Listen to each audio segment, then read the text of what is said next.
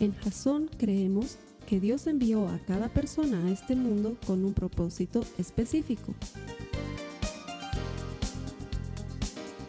Nuestra misión es ayudarte a que tengas una relación personal con Jesús y a través de ella encuentres ese propósito para tu vida. Queremos ayudarte a alcanzar ese propósito. Es nuestra oración que este podcast te ayude a tener visión, a tener jazón.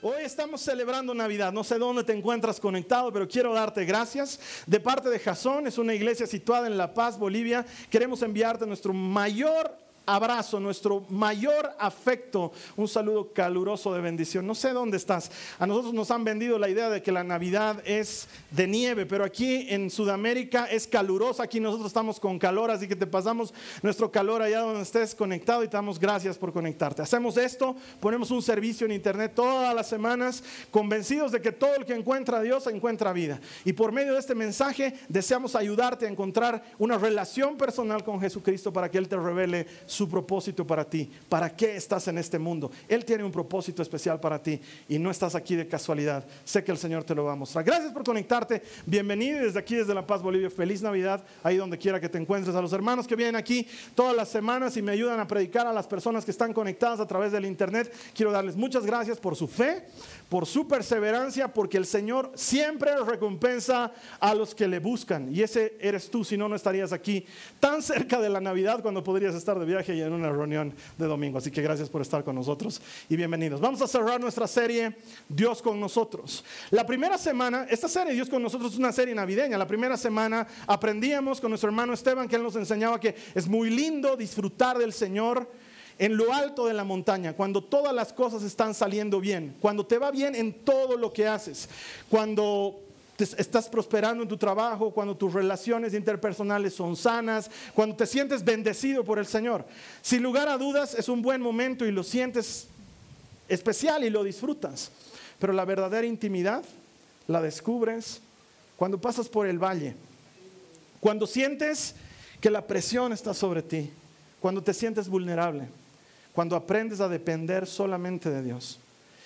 Y quiero decirte que si hasta el día de hoy no has pasado por una circunstancia en la que te des cuenta que ni tener dinero en el banco, ni tener gente que te ama, ni tener salud es suficiente, sino que lo que necesitas es Dios, entonces no has pasado todavía por ese proceso de intimidad.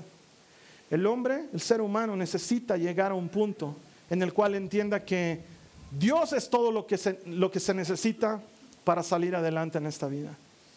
Y eso lo vives en el valle, cuando encuentras intimidad con el Dios que no te abandona en tus momentos difíciles.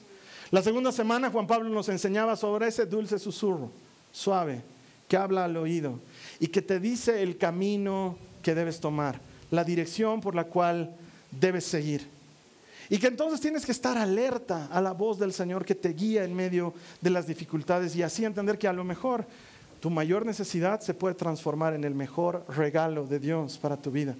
Conozco tantos testimonios de hermanos aquí mismo en la iglesia que me dicen que han pasado por algo difícil y me dicen, Carlos Alberto, es horrible, no se lo deseo a nadie más, pero no lo cambiaría por nada, porque en ese tiempo he encontrado a Dios como nunca pensé que podía encontrarlo. Ese es ese momento en el que Dios te guía en medio de la dificultad y su dulce susurro sigue ahí. No se lo deseas a nadie más, pero te ha llevado a ser la persona que eres ahora y has conocido a Jesús en intimidad. Y la tercera semana aprendíamos sobre las tormentas, cuando algo golpea tu vida de forma inesperada. Y la enseñanza que queríamos rescatar de eso es que nunca, jamás permitas que una tormenta, la presencia de una tormenta en tu vida, te haga dudar de la presencia de Dios. Él está contigo, Él es Emanuel, Dios con nosotros. Él está contigo en todo. De hecho, así se llama el mensaje de hoy. Acompáñame a la cita bíblica base de nuestra serie que se encuentra en Mateo en el capítulo 1 en el verso 23 que dice, miren, ayúdenme a leerla por favor, dice, miren, la Virgen concebirá un niño, dará a luz un hijo y lo llamarán Emanuel, que significa Dios está con nosotros. Este hermano, hermana, es una de las doctrinas más importantes que enseñamos en la iglesia cristiana.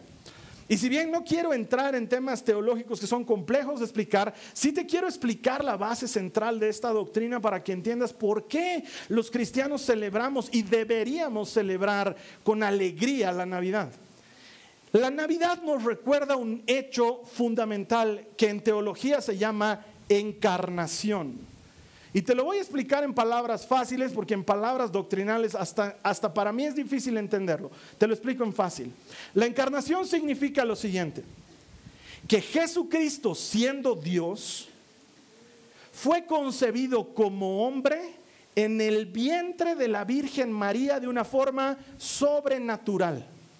Jesús siendo Dios fue concebido como hombre en el, en el vientre de la Virgen María de una forma sobrenatural.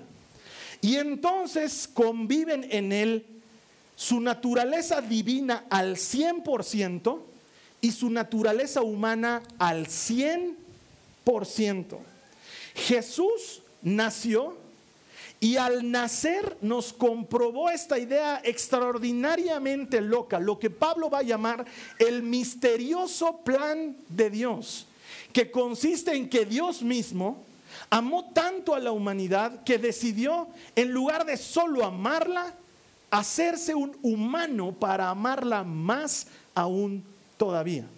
Te lo pongo en un ejemplo. Es como que tú tienes una de estas granjas de hormigas. ¿Has visto que hay unas granjas de hormigas que son unos pedazos de cristal, como unas peceras medio planas, donde hay hormigas que viven y hacen sus cuevitas y hacen sus caminitos y tienen su mundo ahí adentro? Y que tú ames tanto, tanto a tus hormigas que decidas hacerte una de ellas para entender lo que es ser hormiga desde la carne de una hormiga. Eso es lo que sucede en la encarnación.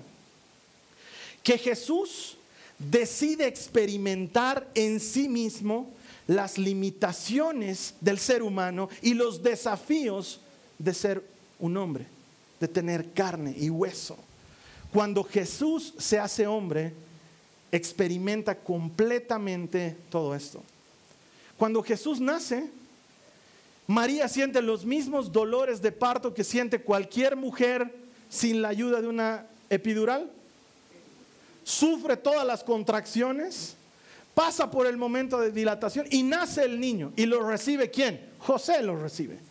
Recibe a Jesús y cuando nace Jesús, Jesús siente el frío de haber cambiado del ambiente de caluroso del vientre de su mamá a los brazos llenos de callos de su papá y siente el frío y seguramente se hace pipí en los brazos de José porque es perfectamente normal, porque es humano.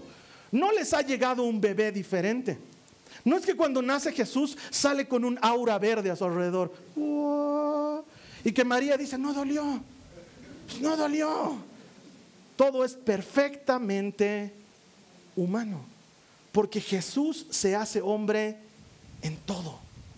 Se hace hombre en todo para experimentar nuestra naturaleza completamente. Estas semanas que estuve de viaje, mis hijas se la pasaron cantando villancicos en los asientos traseros de la movilidad. Todo el viaje. Y había un villancico que mientras yo estaba manejando contenía las lágrimas para no llorar porque era demasiado emocionante. No me acuerdo la melodía, pero la letra decía algo así como, María, ¿te das cuenta que estás sosteniendo en brazos al creador del universo? Es algo que no puedo comprender. Es algo que escapa todo mi razonamiento el mismo dueño del universo, ahora estaba en brazos de María. Pedía leche cada tres horas. Regurgitaba quesito sobre el hombro de José. Porque era hombre completamente. Se hizo hombre como nosotros. De hecho, cuando tú escuchas a Jesús predicando, Él habla de sí mismo diciendo, el Hijo del Hombre, así se, se titula Él a sí mismo, y cuando les habla a los discípulos, ¿quién dice la gente que soy? Le dicen, dicen que eres el profeta, dicen que eres Juan el Bautista, dice que eres el Hijo de Dios, dice Pedro. Y, Jesús le dice, bien Pedro, eso no te lo ha revelado nadie. Pero él nunca anda diciendo por ahí soy el Hijo de Dios o se presenta a sí mismo como el Mesías para servir. No, él siempre hablaba de sí mismo como el Hijo del Hombre, porque a él le encantaba, le encanta eso de haber asumido esta naturaleza. Es bueno ser humano.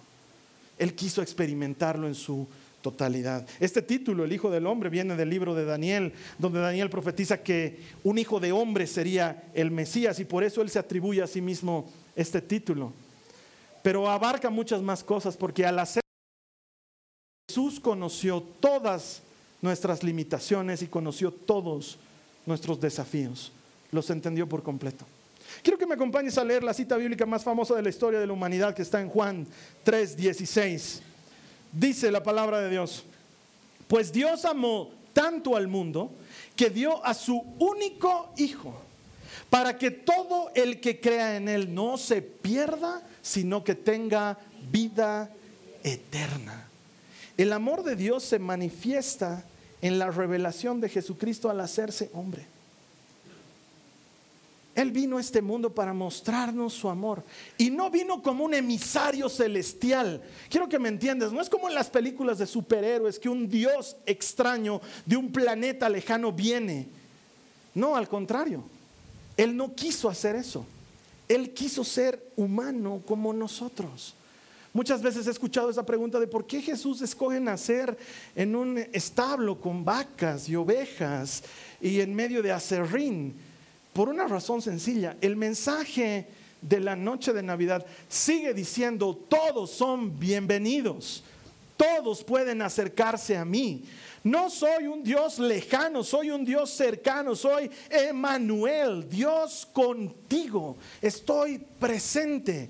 No importa si eres feo o tienes aliento de vaca, puedes acercarte a mí porque si ya tuve una vaca sobre mí, si ya tuve un burro sobre mí, puedes venir tú también. La fiesta es para todos.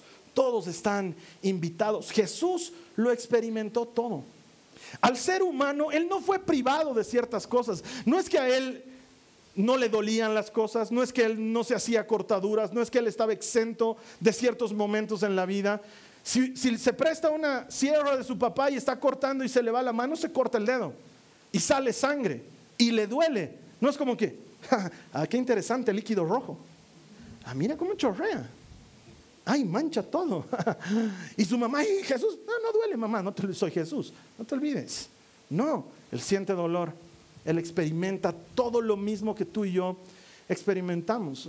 hambre, claro que sí. Es más, lo primero que hace cuando resucita es presentarse a sus discípulos y les dice, eh, muchachos, ¿tienen algo que comer? Y muchos teólogos y estudiosos te dicen, lo hizo para demostrar su naturaleza. Lo hizo porque quería comer porque también podía demostrar su naturaleza diciendo, ¿puedo bañarme? Pero no, él quería comer, ¿tienen algo que comer? Y los discípulos dicen, eh, sí, claro, Señor, tenemos de, ay, la canasta ha sobrado algo de la última multiplicación. Está medio charque, Señor, pero igualito. Y le pasan ahí unos panes y la Biblia dice que come delante de ellos. Entonces no es como que eh, Jesús, ¿quieres comer algo? Y él dice, estás olvidando que soy Dios, no yo no tengo hambre. No, él comía. Es más, cuando lo resucita la hija de Jairo, ¿qué dice?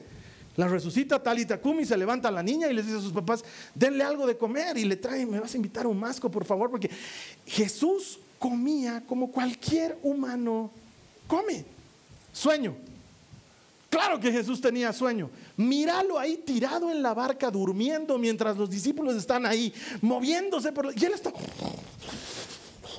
¿Por qué? Porque Jesús era humano como tú y como yo. No es que llegaba la noche, los discípulos se acostaban alrededor de una fogata y Jesús estaba en posición de flor de loto, meditando y levitando con una aura a su alrededor. No, ellos dormían y él también dormía. ¿Por qué? Porque era perfectamente humano como tú y como yo. No puedes decir a Jesús, Jesús, tú no sabes lo que yo estoy viviendo, porque Él se hizo carne y habitó entre nosotros y experimentó todo lo que tú y yo experimentamos. ¿Alguna vez te han rechazado, te han despreciado, te han afuereado? A Jesús también. De hecho, la palabra de Dios dice que su propia familia no creía en él. Él estaba predicando un día en cierto lugar y, en su casa estaban preocupados. ¿Dónde está el Jesús? Ya tenía que venir al muerto. Está predicando otra vez. Ay, ¿qué hacemos con este que se cree Mesías? Entonces mandan a su... María los manda y les dice, vayan a traer a su hermano. Rapidito, traigan a su hermano. Van donde su hermano. Jesús está predicando ahí, haciendo las cosas que él hacía. Y se le acerca una persona y le dice, te cuento que afuera están tu madre y tus hermanos buscándote. Y Jesús se detiene y dice, ¿Quiénes son mi madre y mis hermanos? Sino los que hacen la voluntad de mi Padre. Ah, y ahí Santiago y Judas se van renegando y dicen, no quiere venir, mamá, no quiere venir. Ellos, Jesús sabe lo que es que tu familia te piense loco. Que los amigos te hagan un lado. Te han hecho bullying en el colegio. A Jesús también lo hacían a un lado. A Jesús también lo sacaban de las reuniones. Mira a los fariseos hablando entre ellos delante de Jesús y diciéndole a Nicodemo, ¿qué te pasa? ¿Te has vuelto cristiano? Anda y busca en la Biblia y cuéntanos si en, algún lugar dice que algo bueno puede salir de Nazaret. Y Jesús está ahí escuchando eso. Él sabe lo que es ser rechazado. Él sabe lo que es ser despreciado. Es más, la Biblia lo registra de la siguiente manera. Juan dice en el primer capítulo, vino a los suyos y los suyos no lo recibieron. Está en Nazaret predicando y les dice, esta escritura acaba de cumplirse hoy delante de ustedes. Entonces, un ratito, este no es el, el Jesús, el hijo del José. Su papá no es el carpintero que me debe una silla. Oye, lo despeñaremos, ¿sabes que Lo apedrearemos y lo despeñaremos. ¿Qué está hecho al Mesías aquí? Ni su propia gente lo recibía. Él sabe lo que es ser despreciado. ¿Alegrías? Muchas. Jesús no era como nos lo muestran en Hollywood, hambriento, flaquito. No, así nos lo muestran. No, Jesús no era esa clase de persona. Y se alegraba, y se alegraba muy a menudo. La Biblia lo registra de esta manera. Dice, lleno de profundo gozo, dijo, te doy gracias, Padre, porque les has revelado esto a los más pequeños. Porque no se lo diste a grandes ni entendidos, sino que quisiste dárselo a estas personas, porque así te agradó a ti. Y la Biblia registra su alegría. Él se alegraba, él se sentía contento, él sonreía, no andaba deprimido por ahí con cara de ilustre. Jesús fue completamente humano. Disfrutaba una buena conversación, disfrutaba un plato de comida, se reía con el chiste de sus amigos. Él fue completamente humano en todo. ¿Tristeza? Claro que la sintió. Dice que llega a un lugar donde un amigo suyo había muerto y cuando llega al lugar y ve a la gente llorando y ve a las hermanas llorando, él también llora. La Biblia lo registra, Jesús lloró. Oye, lo vas a resucitar de aquí a cinco minutos. ¿Qué haces llorando? Era hombre. Habían cosas que lo consternaban, que le dolían, la falta de fe, lo que estaba viendo. Su amigo en la tumba lloró. A la entrada de Jerusalén se pone a llorar y dice, ¿cuántas veces he querido juntarte? Como la gallina junta debajo de sus alas a sus polluelos. Y no me has dejado. Jerusalén que matas a tus profetas no me vas a volver a ver hasta el día que digas bendito el que viene en nombre del Señor. Y la Biblia cuenta cómo lo dice llorando. Se entristece, claro que se entristece, está por morir a las vísperas de que lo sacudan físicamente. Y les dice a sus mejores amigos, muchachos, tengo una tristeza de muerte. ¿Me ayudan a orar? Y los discípulos se duermen. Y él sufre y siente tanta tristeza y se angustia tanto en su corazón que los vasos capilares de su frente estallan y se transforman en gotas de sangre que se unen a su sudor. Médicamente comprobable. Jesús estaba pasando por angustia, por ansiedad, estaba triste, le dolía. ¿Por qué? Porque era, es completamente hombre.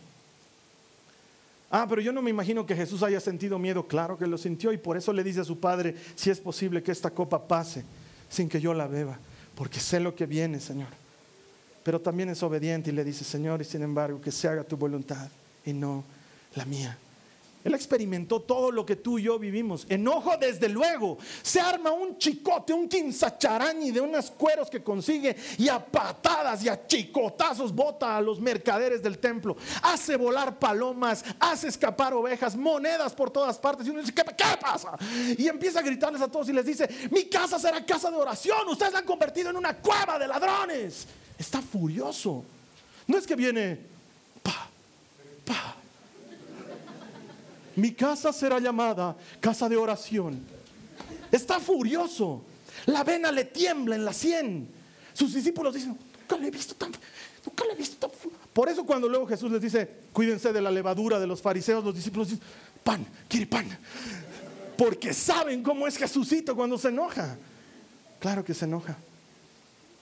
Es perfecta y completamente humano. Y sin embargo nunca peca. Debe haber un punto en el que uno puede estar enojado y no pecar. porque él nunca pecó. Pero sí sintió todo lo que tú y yo sentimos. Ah, Carlos Alberto, pero ¿su chica le ha metido cuernos? Él sabe lo que es ser traicionado. Claro que lo sabe. El mismo que alguna vez le pasó una capa para abrigarse al calor de una fogata, que dos días antes estaba mojando su pan en el mismo plato. Luego se le acerca una noche y Jesús lo ve acercarse y le da un beso y Jesús lo aleja y le dice, amigo, con un beso entregas al Hijo del Hombre y siente cómo ese puñal se clava en su corazón por ser traicionado. Horas más tarde, Jesús está sentado en el piso esperando su juicio.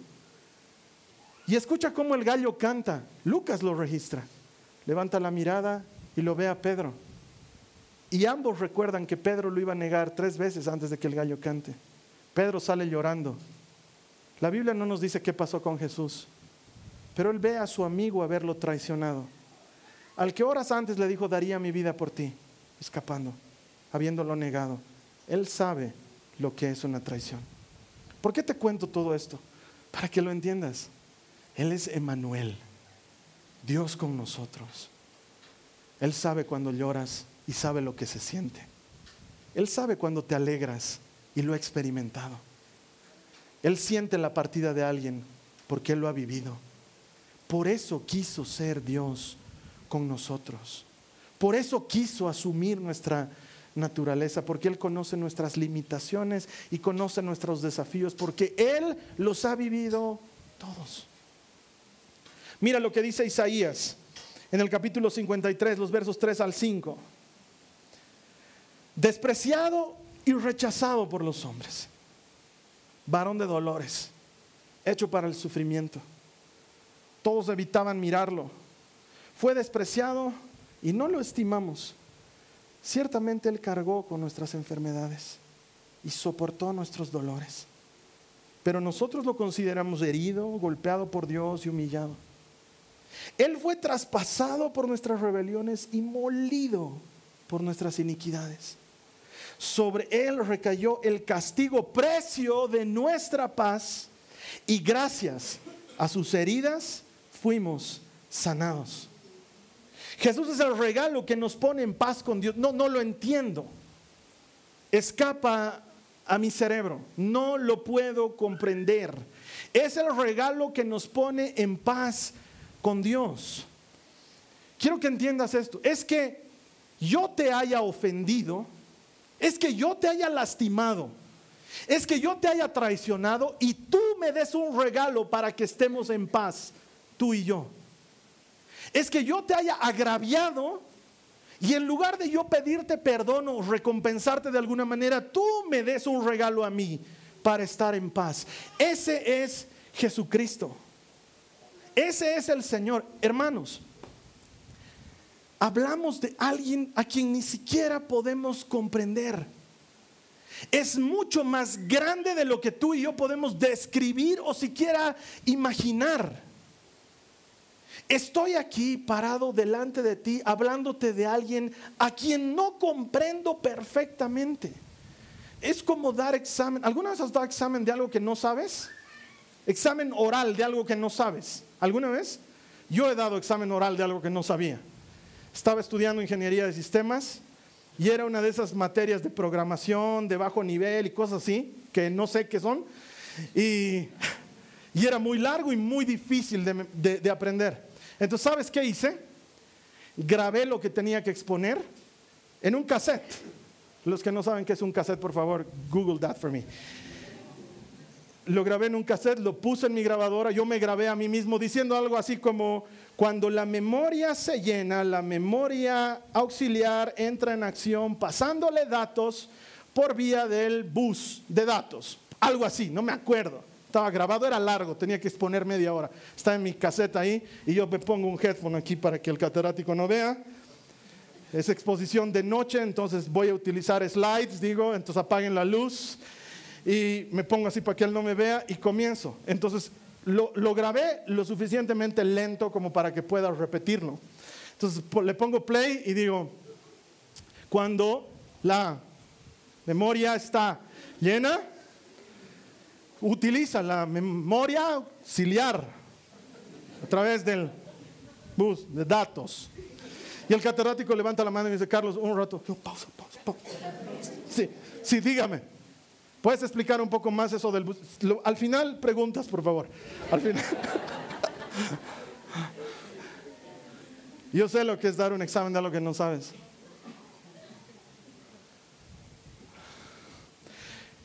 ¿Cómo me atrevo a hablar del que ha creado todo lo que existe si todavía no lo comprendo? Es más grande de lo que te puedo explicar. Su regalo es mejor de lo que tú y yo podemos imaginar. La Biblia dice en Filipenses que Él renunció a su condición divina, no a su naturaleza, a su condición para hacerse hombre para vivir entre nosotros. Y que fue tan hombre que fue obediente hasta morir en la cruz, en el Calvario. Él se, sintió solo. ¿Alguna vez te has sentido solo?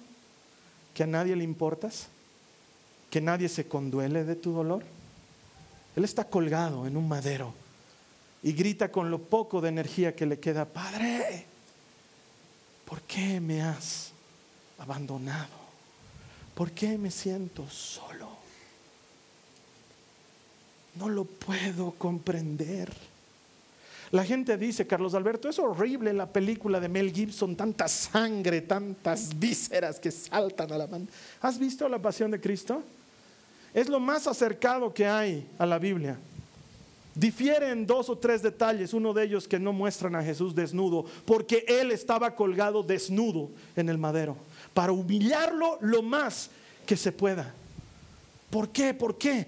Para que tú y yo no tengamos que pasar por eso. Él murió para que tú y yo no tengamos que morir para siempre. Él sufrió el castigo que tú y yo merecíamos porque la paga del pecado es muerte. Y Él decidió cargar con esa muerte. Quizás me Carlos Alberto, pero nosotros seguimos muriendo, pero no para siempre. Era necesario que alguien que tiene el poder de hacerlo muera para que él luego vaya a vencer a la muerte en su propio terreno. Lee el Salmo, búscalo en el Antiguo Testamento.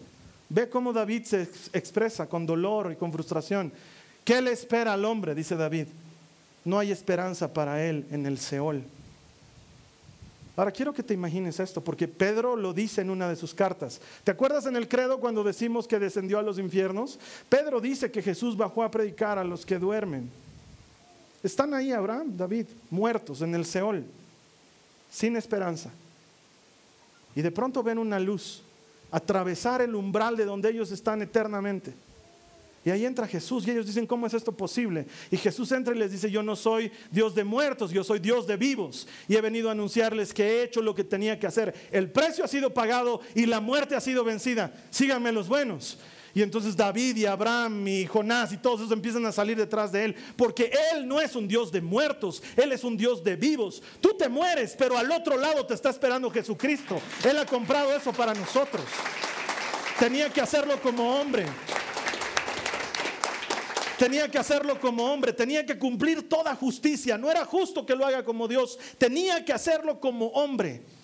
Él siendo rey se hizo esclavo para que tú y yo fuésemos libres. Él siendo dueño de todo el oro y de la plata, es dueño de todas las riquezas. ¿Tú crees que Dios anda angustiado cuando ve que no te pagaron tu aguinaldo y dice, ahora sí sonamos, hijo? No sé cómo sobrevives hasta fin de mes. Yo estaba contando con ese aguinaldito. Él es el dueño de todo cuanto existe. Se hizo pobre a sí mismo para que tú y yo no dependamos de una riqueza material, sino entendamos que con Cristo todo lo tenemos. Él es todo lo que necesitamos. El que pone y saca reyes. El que permite o detiene batallas. El que mira con autoridad el universo. ¿Tú crees que está con su cartelito de 21F? Preocupado por la situación del país. Él es Dios con nosotros. Él está contigo. Él no te deja ni te desampara. Él no está angustiado. Él está en paz. Él es Dios. Él gobierna todo lo que existe. Jesús hizo hombre para que Él sea la prueba de que nuestras limitaciones, de que nuestras circunstancias encuentran una respuesta en Cristo. El mundo no podía ir a Él. Entonces Él tuvo que venir al mundo. Hay un dicho muy popular que dice, si Mahoma no va a la montaña, la montaña va a Mahoma. Islamitas ladrones, esa frase no corresponde a ustedes, esa frase corresponde a nosotros. El mundo no podía ir a Dios, entonces Dios se hizo hombre para venir al mundo y llevarnos de vuelta a casa. Él es nuestra recompensa, Él es nuestra garantía, Él es Dios con nosotros. Mira lo que dice David en el Salmo 144, en el verso 15. Felices los que viven así Felices de verdad son los que tienen a Dios como el Señor. Esto de ser cristiano se vuelve parte de tu vida y como que uno deja de entender la situación de privilegio en la que nos encontramos. ¿Sabes qué está diciendo David? Está diciendo exactamente lo que él dice. Qué feliz eres tú, te está diciendo hoy. Qué feliz eres tú que tienes al Señor como tu Dios. El creador de los vientos y las tormentas. El que impide que los planetas choquen unos con otros. El que nos ha rodeado de asteroides y sin embargo ninguno de ellos nos perfora. El diseñador de los pulmones y del sistema circulatorio. Él tiene tu salud en sus manos. Él es Dios contigo qué feliz eres. Puedes estar tranquilo. El que da de comer a las aves. El que se encarga de que las crías de las tortugas no mueran cuando son abandonadas al borde del mar. El que le da descanso a las ballenas en el océano. Es el mismo que mira las lágrimas que caen de tu rostro cuando estás en tu almohada en la noche llorando. Y David dice, qué feliz eres que tienes a ese como tu Dios. Tu futuro está en sus manos. Puedes dormir tranquilo. Con razón el salmista dice, en paz me acostaré. Así me dormiré. Tú, Señor, me haces vivir confiado. Qué feliz el que tiene a Dios como su Señor. ¿De qué te angustias? ¿Qué te duele? Él lo ha vivido. Él te entiende. Estén alegres, porque en la ciudad de David, en Belén, un niño nos ha sido dado. Su nombre es Emanuel. Dios contigo. Él está contigo. Él está en todo. Está en tus alegrías y está en tus tristezas. Está en tus dificultades, está en tus tribulaciones. Está en tus victorias, en tus éxitos, tanto como en tus fracasos y en tus derrotas. Él está contigo. Hizo todo esto para estar contigo. ¿Cómo no voy a celebrar la Navidad? Claro que la celebro. No vino a los suyos y los suyos no le recibieron pero a los que le recibieron. Esto es, los que creen en su nombre. ¿Cuántos aquí creen en su nombre? Les dio el poder de ser llamados hijos de Dios. Dios con nosotros. Dios con nosotros.